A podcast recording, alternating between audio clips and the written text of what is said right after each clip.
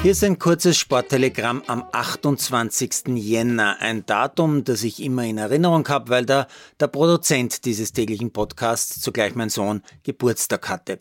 Heute vor 29 Jahren war ich schon mitten in den Vorbereitungen für die Olympischen Winterspiele in Lillehammer. Zum Glück hat Marino in Absprache mit meiner Frau rechtzeitig den Weg in die Welt gefunden, dass ich nachher halbwegs beruhigt zu den Spielen nach Norwegen fliegen konnte. Denn der errechnete Geburtstermin, der wäre erst zu Beginn der Spiele gewesen. Zur Strafe quasi muss der arme Kerl jetzt jeden Tag meinen Podcast-Technik umsetzen, noch dazu ohne jegliche Bezahlung. Danke Marino dafür. Jetzt aber zu den wichtigsten Sportmeldungen. Der Schweizer Odermatt gewinnt den Super-G von Cortina vor dem Norweger Amut Kilde, bester Österreicher ganz überraschend Stefan Babinski als Vierter, fünfter Griechmeier, sechster Feuerstein, neunter Schwarz, die Österreicher also wirklich stark.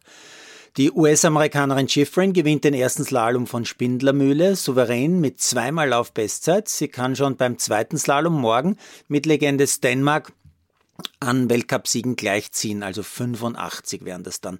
Stefan Kraft wird beim ersten Fliegen am Kulm Zweiter hinter Granerüth, Fünfter Jan Hörl. Eva Pinkelnick steht beim Springen erstmals heuer im Weltcup nicht auf dem Stockerl, wird in Hinterzarten nur unter Anführungszeichen 13. Kreuzer wird Sechste und beste Österreicherin, Siegerin die deutsche Althaus. Johannes Lamperter gewinnt den zweiten Bewerb der Kombinierer in Seefeld, Fünfter Real. Bei den Damen gewinnt wieder Westwold Hansen, vierte Hirner. Bei der Rodel-WM gibt's wieder zwei Medaillen für Österreich und zwar jeweils Silber für das Damendoppel und Bronze für das Herrenduo. Und Sabalenka gewinnt die Australian Open in einem tollen Dreisatzmatch gegen Rybakina.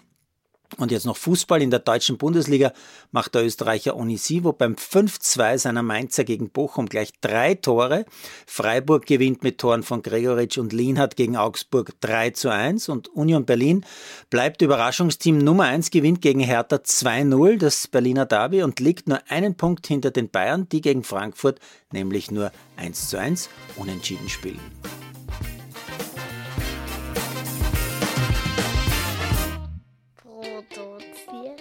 Malderino Jesus.